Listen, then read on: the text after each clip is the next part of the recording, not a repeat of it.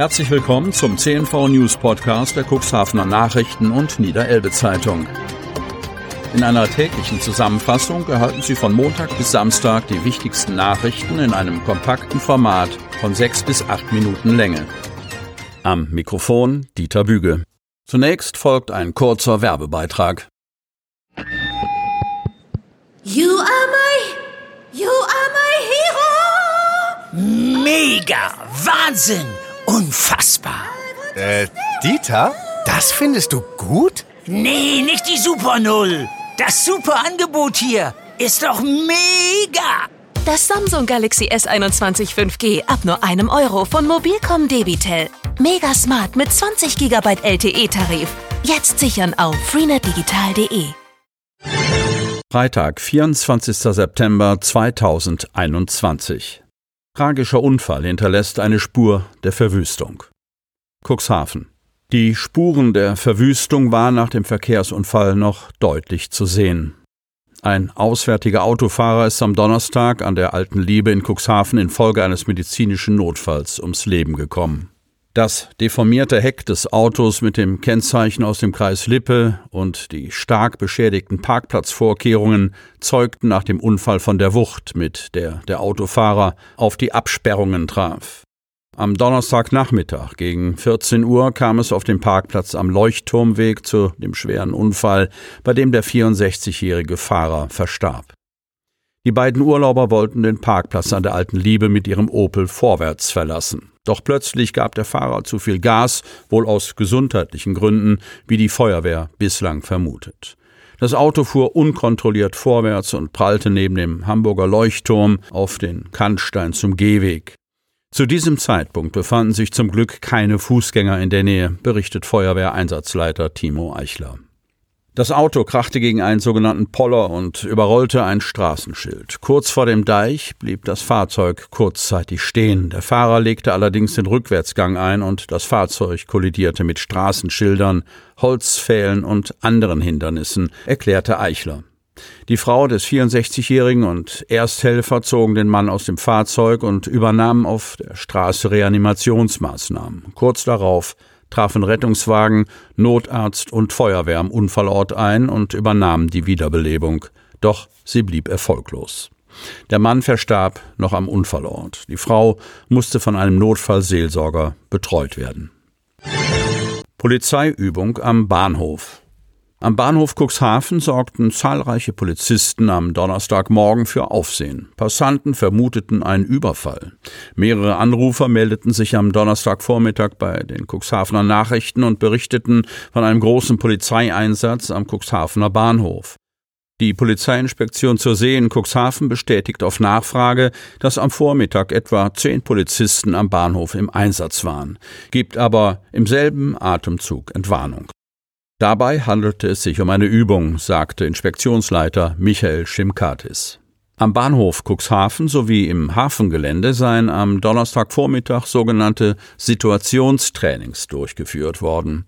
Dabei werden möglichst realitätsnahe Simulationen durchgeführt, bei denen die Polizeibeamten ihre Fähigkeiten trainieren sollen. Es ging darum, randalierende Fahrgäste zu kontrollieren, erklärt Schimkatis. Das polizeiliche Gegenüber sei von Beamten dargestellt worden. Wir üben dabei Taktik und Kommunikation, so der Inspektionsleiter weiter. Ausbilder würden die Kollegen begutachten und hinterher bewerten. Solche Simulationstrainings würden immer mal wieder von der Polizei durchgeführt, damit die Beamten fit bleiben. Am Bahnhof waren die Polizisten am Donnerstag zwischen 9.50 Uhr und 10.30 Uhr im Einsatz. Brunsbüttel-Fähre braucht Corona-Hilfe. Cuxhaven. Heinrich Ahlers ist optimistisch, dass seine Fährgesellschaft, die Elbferry GmbH, spätestens im nächsten Jahr wirtschaftlich betrieben werden kann. Die Zahlen aus August und September seien vielversprechend und zeigten, dass die Verbindung gut angenommen werde und ein Bedarf bestehe.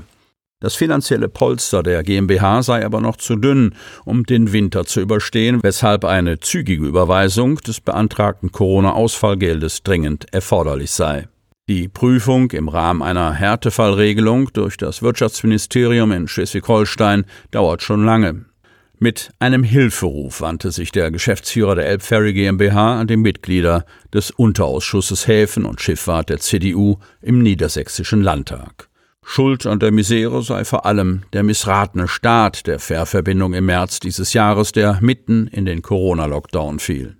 Ahlers machte kein Hehl daraus, dass die Lkw, die eigentlich die wirtschaftliche Basis des Verkehrs bilden sollten, die Fähre noch nicht im erhofften Umfang nutzten. Glücklicherweise sei die Kapitaldecke der Elbferry GmbH mit 2,3 Millionen Euro ausreichend, um fehlende Einnahmen aus den ersten drei Monaten auszugleichen. Allein in den ersten zwei Monaten habe die Gesellschaft rund 500.000 Euro zugebuttert.